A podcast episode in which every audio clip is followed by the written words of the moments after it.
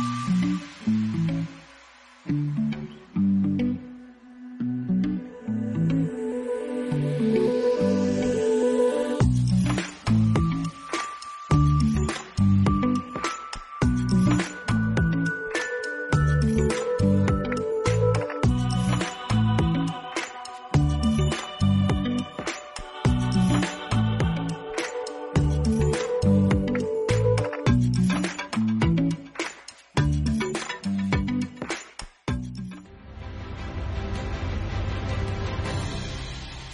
بلقائكم مرة أخرى مشاهدي L'ODJ TV ومستمعي L'ODJ Radio. مرحبا بكم في برنامجكم Rendez-vous des artistes موعد حلقة اليوم مع فنان شاب خلق الاستثناء. جمع بين الموهبة والتكوين الأكاديمي الموسيقي. مبدع متميز يشق طريقه نحو التألق والنجومية بكل ثبات. أداؤه كله إحساس راقي. وعزفه آية يحقق الغاية. عاشق للطرب ولأغاني الزمن الجميل. ساير المرحلة وأبدع أغاني عصرية شبابية متميزة. ضيف Rendez-vous des artistes الفنان المتألق أحمد اليعقوبي. أحمد اليعقوبي مرحبا بك مرة أخرى معنا في برنامج Rendez-vous des artistes في الموسم الثاني ديالو. أهلا وسهلا لاله نعيمة ونادين شكرا جزيلا على الاستضافة وأنا جد سعيد بالحضور ديالي معك في البرنامج الجميل. وأنا أسعد. أحمد شاركتي في عدة تظاهرات آه، وطنية وما شاء الله عليك. دائما المشاركة ديالك كتأدي أغاني الزمن الجميل. ومني كندخلوا القناة ديالك في اليوتيوب كنلقاو كذلك كتغني أغاني جميلة من الزمن الجميل الموسيقار محمد عبد الوهاب يا مسافر وحدك سهرت وأغاني والروائع المغربية بحال ملهمتي المرحوم آه، أحمد الغرباوي. فنان شاب كيغني هاد الروائع. شنو هي الرسالة ديالو للمتلقي أو للجمهور بصفة عامة؟ آه، الرسالة بصفة عامة هي تهذيب الذوق الفني آه، أننا نسمعوا فن آه، كي كي يعني كيعكس الثقافة ديالنا وكيعكس للهوية ديالنا المغربية والروح ديالنا وأيضا كيعكس حتى البيئة اللي تربينا فيها. فاحنا بلد جميل ما كيعطي إلا الجمال. فاحنا هذا هو الدور أننا نعطيو شيء جميل ومفيد في نفس الوقت وممتع للمتلقي. ومهمه صعيبه عندك أحمد. والله يوفقك فيها. أنت اليوم ضيف rendez-vous des artistes لأنك نموذج كما قلنا للفنان الشاب الذي يخطو بخطوات ثابتة نحو التألق والنجومية. في صغرك لقيتي الموهبه موجودة. ما شاء الله عليك ولقيتي كذلك تشجيع من العائلة ديالك. وهذا الشيء كامل ما خلاكش آه، يعني أنك يعني تفرط في القراية ديالك. بالموازاة مع التكوين الأكاديمي ديالك في الموسيقى وهذه نقطة حسنة تحسب لك وتحسب كذلك العائلة ديالك. الله يبارك وخير دليل أنك حاصل على جوج ديال الإجازات. إجازة في مسلك التربية آه، تخصص اللغة العربية وإجازة مهنية في التربية الموسيقية والتنشيط البناء الثقافية إضافة إلى أنك خريج المعهد الوطني للموسيقى. نبداو بالحديث على التخرج ديالك في المعهد الوطني للموسيقى تخصص آلة العود وكذلك أنك كنت من الثلاث الأوائل على الصعيد الوطني في مادة الموشحات. احكي لنا على هذه المرحلة هذه. هذه واحد المرحلة جد مهمة في الحياة ديالي الفنية وفي المسيرة أيضا الدراسية الأكاديمية لأن من بعد ثمان سنوات ديال الدراسة في المعهد وبالخصوص في مادة الموشحات والغناء العربي وصل الوقت باش ندوز ال concours يعني التخرج. التخرج هو يعني مباراة وطنية وليست فقط كل مدينة ولا كل جهة فكيجيو جميع الطلبة اللي غيتخرجوا في ديك الدفعة من المغرب كامل كيدوزوا المباراة الوطنية قدام لجنة وحدة فتيجيو أعداد كثيرة. الحمد لله كانت توفيق من الله وأيضا كل الشكر للأساتذة سيدي مصطفى بالرسول أستاذ مادة المشاحات أيضا سيدي عبد الله العيسامي أستاذ عز الدين المنتصر. فالحمد لله كنت أنا من بين ثلاثة الأوائل أو الثلاثة اللي نجحوا على مستوى المغرب. الوطني نعم. المستوى الوطني. وكانت صراحة الشهاده كنفتخر بها وكنعتز بها. وسورتو اللي دوزوا معايا ديجا تبارك الله أساتذة ديال التربية الموسيقية. وأنا كنت يلاه تنبني تجربتي معاهم. ودوزت الحمد لله كان هذا كان هذا توفيق من الحمد لله وحنا كذلك حتى حنا كنفتخروا بك أحمد. الله يبارك فيك. دابا بفضل الإجازة المهنية ديالك في التربية الموسيقية بالموازاة مع الإجازة في اللغة العربية. أنت اليوم أستاذ اللغة العربية بإحدى المدارس وأستاذ الموسيقى بمعهد مولاي رشيد. صح واحد المعادلة جميلة جدا عجبتني. من تلقي التكوين إلى تلقين التكوين. واش هذا مسار اختاريتيه أحمد ولا هو اللي اختارك؟ أه، كنعتقد أه، حنا اختارينا بعضياتنا. هو اختارني في الأول وأنا استقبلته وأيضا اختاريته لأن الموهبة جات هي موهبة من عند الله سبحانه نعم. وتعالى وكنت محظوظ أنني في أسرة مثقفة وأسرة مثقفة. مثقفة ومثقفه لأن شافوا في واحد الموهبة وأنا صغير كان عرفت شي حاجة سميتها الكونسيرفاتوار وشافوا أن هذه الموهبة خصها تسقل. فشجعوني ودعموني بكل ما كيمتلكوا باش نوصل داكشي اللي بغيت. نعم. والحمد لله كانت هذه النتيجة اللي كان خصنا نقدم لهم الحمد لله. آه، أحمد أنت اليوم معنا حاضر في البلاطو معك الرفيق ديالك آلة العود. كتشكل واحد ثنائي جميل ورائع. صحيح. واعطينا أخويا شي حاجة نسمعوها ويسمعوها حتى المشاهدين الكرام. مرحبا كاينة؟ يلا تفضل. شكرا.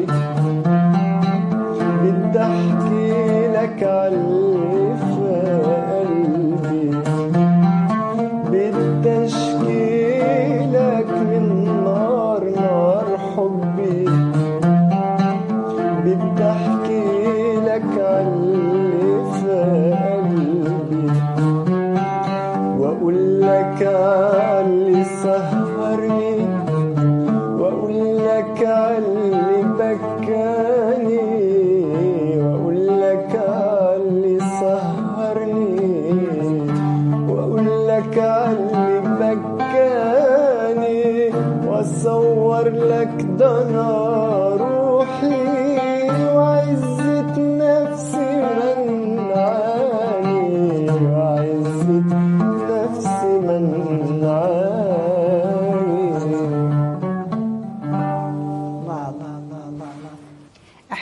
سافرنا معك. تبارك الله عليك. ما شاء الله عليك. بالتكوين ديالك المتعدد يعني في مجال الموسيقى العربية والموشحات وآلة العود واش كتشوف راسك أنك عندك واحد الحقيبه أكاديمية اللي يمكن تحترف بها الموسيقى والغناء أو الظروف مازال ما كتسمحش؟ أه سؤال جميل تبارك الله عليك. أه بالنسبة للحقيبة الحمد لله كونت واحد الرصيد من المعارف ومن الخبرات و يعني répertoire و bagage يعني ملي كنقولوا 10 سنين ديال الكونسيرفاتوار وتنقولوا الخبرة بين المسارح والحفلات نعم. و يعني هذوك هذوك كلهم اكتسبت تجربة واكتسبت خبرة بالنسبة للظروف صحيح لأن باقي باقي باقي؟ باقي. باقي ما وصلش للظرف أو. الفرصه باش نوصل داكشي اللي بغيت. قريب شوية؟ كنتمنى كنتمنى. آه؟ كنتمنى لأن الحمد لله كل الشروط كتوفر كيخص غير الفرصة القريبة. طبعا إن شاء الله. المسار ديالك أحمد الأكاديمي في الموسيقى كيخليك الآن أنك تعطينا شي تحفة فنية تكون عبارة واحد لا فيزيون ما بين آه، يعني تجمع فيها ما بين أغنية الزمن الجميل والأغنية العصرية وتقدر تكون واحد style خاص بأحمد. واش ما كتفكرش في هذه المسألة هذه؟ الفكرة الفكرة جميلة واردة. نعم. لأن الشباب إلى لاحظتي الشباب الآن ولاو كيبغيو يسمعوا ال fusion. oui. ولاو كيبغيو يسمعوا الأغاني ديال الزمن الجميل ولكن ب... ب... بتوزيع جديد. ب qualité de son تكون زويونه يعني كتعرفي أن التسجيل القديم ال qualité ديالو. نعم. فمثلا الناس لي génération اللي كبروا مع هاد مع هاد النوع الموسيقي ولفوه. ولكن بالنسبة للشباب خصهم شي حاجة اللي كتواكب عصرهم. فهذه الفكرة واردة وإن شاء الله لما لا إن شاء الله. نقدم للشباب أغاني آه، يعني من الخالدات والروائع بطريقة جديدة وتوزيع نعم. جديد ولما لا هي فكرة جميلة جدا. وأنا كنظن أنك غتعطي فيها أكثر وأكثر. غتعطي فيها لأن عندك كل المقومات ما شاء الله عليك. الله. أحمد بقيتي كتقلب على الفرصة ولقيتيها واستغليتيها وصدرتي آخر أعمالك الفنية. أغنية بعنوان أعطيني فرصة. غنخليكم مشاهدينا الكرام مع اكستري من أغنية أعطيني فرصة لأحمد اليعقوبي. نرجعوا لكم ما تمشيو فين بقاو معنا. اعطيني فرصه نصلح اللي دار فراق صعيب صرت العيب لبن العيب وعلاش خليتيني أنا ممنون نهار تبدلتي وأنا ما جاني نوم راكي كاينة غير انت في هذا الكون لا لا لا ما تمشيش وتنكري العشرة لا لا لا ما على باليش هادشي اللي جرى ما تمشيش وتنكري العشرة لا لا لا. سمحي لي وأعطيني فرصة.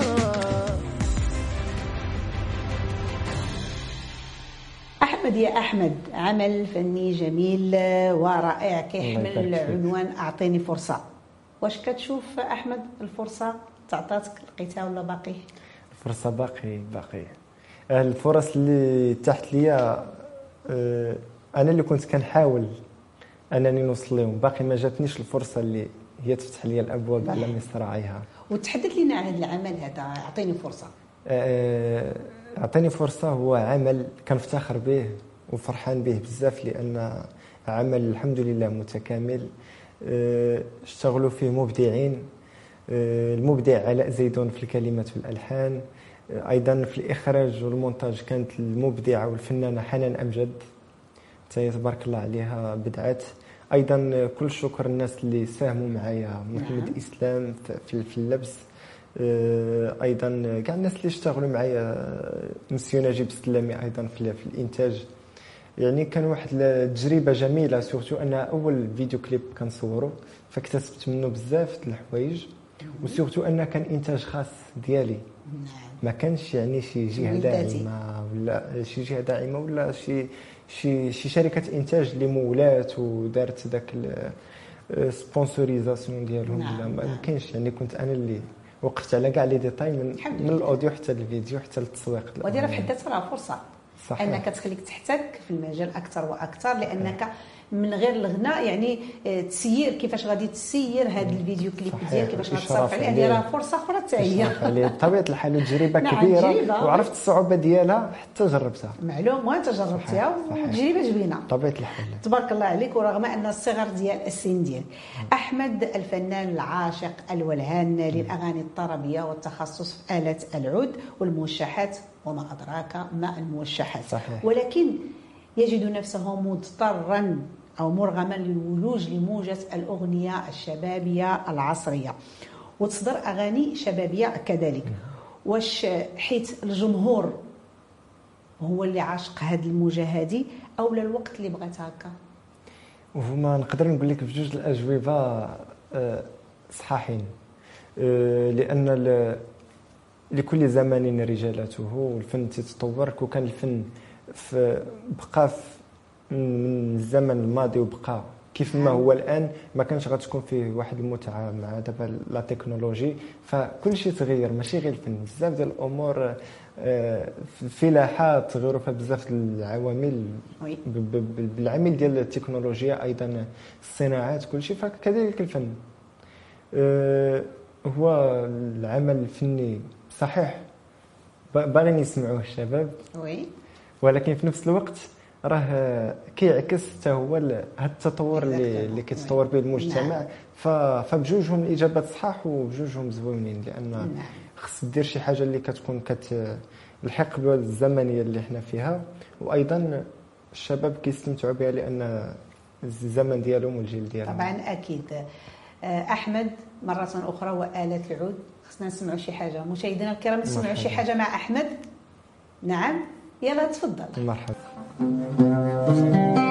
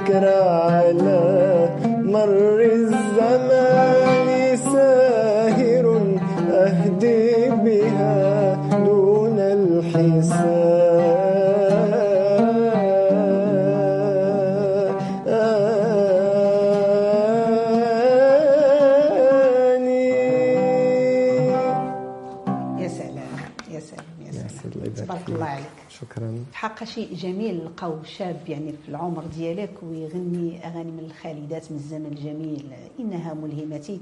والله العظيم يعني راك كتوجه واحد الرسالة اللي هي جميلة جدا للشباب المغربي. صحيح. ما كرهش هذه الرسالة هذه. دابا رسالة راه عبرتي عليها دابا بالأداء صحيح. ديالك بالعزف ديالك. ولكن بغيتها تقولها مباشرة للشباب اللي كيشوفونا. رسالة منك للشباب. تفضل. رسالتي للشباب آه، اليوم هما بحالي طبعا أن لا يصح إلا الصحيح فكاين الفن الجميل اللي ما نقدروش نستغناو عليه.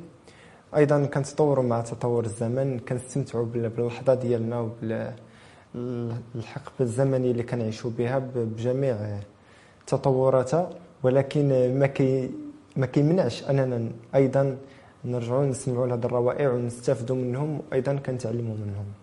أحمد في أيام الزمن الجميل كانت الأغنية المغربية باش كتخرج للوجود يعني كدوز من عدة مساطر اللي هي شوية صعيبة ومقننة. صحيح. كانت لجنة الكلمات الألحان كيراقبوا الصوت إلى غير ذلك عاد كيعطيونا هذاك ال produit. par contre دابا كنلقاو الأغنية أنه أي واحد يمكن له يدير الأغنية ديالو ويحطها في la chaîne ديالو بلا رقيب بلا حاسب وبعض الأغاني كدير ال buzz بفضل الكلام اللي تيكون دون المستوى. واش أحمد أنت راه بإمكانك دير هذه القضية ودير انت ال tendance ودير ال buzz وتستغل هذه الفرصة اللي كاينة دابا المج... كيف هي معطية المجموعه ديال الشباب ولكن فعلا. أحمد ما دارهاش. علاش؟ فعلا لاله نعيمه كما قلتي راه من السهل أنني نوصل بهذه الطريقة هذه يعني ندير كلمات سهلة ألحان بسيطة. كتفتقد للمعنى ولا الرسالة؟ ونوصل ولكن ما بغيتش نوصل بهذه الطريقة. كما قلت أنا عندي واحد الخلفية تسلمت على اساتذه كبار عندهم الوزن ديالهم على الصعيد الوطني في المجال الفني. نعم. أيضا أنا كندرس آه، مادة اللغة العربية وكندرس مادة التربية الموسيقية. خصني نكون خير نموذج ومثال للطلبة ديالي نعم. التلاميذ ولا لراسي. أيضا خصنا نكون كنفتخر بداك الشيء اللي كندير وننتقد أنا راسي قبل ما ننتقد الناس, الناس. وكما تكلمتي على عمل ديال عطيني فرصة وقلت لك أنا فخور به يعني ملي ندير شي عمل خصني نكون كنفتخر به. واخا دوز عليه سنوات. نبقى دائما ترجع لواحد العمل اللي كنفتخر به في المسيرة الفنية ديالي. وماشي نقول لكم غير ما درتهاش ولا غلطة ولا بالعكس. خصني حنا نمشيو كما الفنانين اللي مشاو خلاو لنا رصيد نعم. غني فاحنا أيضا خصنا نمشيو نخليو البصمه ديالنا يتذكر عليه مفتخرين بها ونفتخروا براسنا ونفتخروا بنا والدينا. طبعا أكيد. أي فنان أحمد يعني في بداية المشوار ديالو كيلقى يعني آه، عراقيل قدامه. أحمد لقيتي عراقيل وصعوبات في بداية المشوار الفني ديالك؟ طبعا ككل ككل فنان كيبغي يشق الطريق ديالو فماشي سهل. وكما تنقولوا اليد اليد وحدة ما تتصفقش فملي تلقى راسك بوحدك كتحاول كما قلنا كتنتج لراسك كتحاول تقلب انت على الفرص. انت تخلق الفرص إلا ما كانتش. خصك كيوقع باش ما نكذبوش كيوقع بزاف المرات الإحباط. نعم. des fois تيكون تشجيع بحال تبارك الله. فاش كتستضيفيني في برنامج بحال هذا راه تشجيع كبير ليا. نعم. كنحس براسي راه vraiment كاين وخصني نزيد نعطي وكاين الناس كتأمن بيا وبموهبتي أيضا كاين الناس وفنانين كيشجعونا ويدعمونا ناس وجمهور واللي كنعرفوهم واللي ما تنعرفوهمش. كلمة تشجيع كت كت كتساعد كت كتساهم كتشجع باش تزيد تكمل كتقول خصني ندير حيت كاينين الناس كيساينوا الجديد ديالك.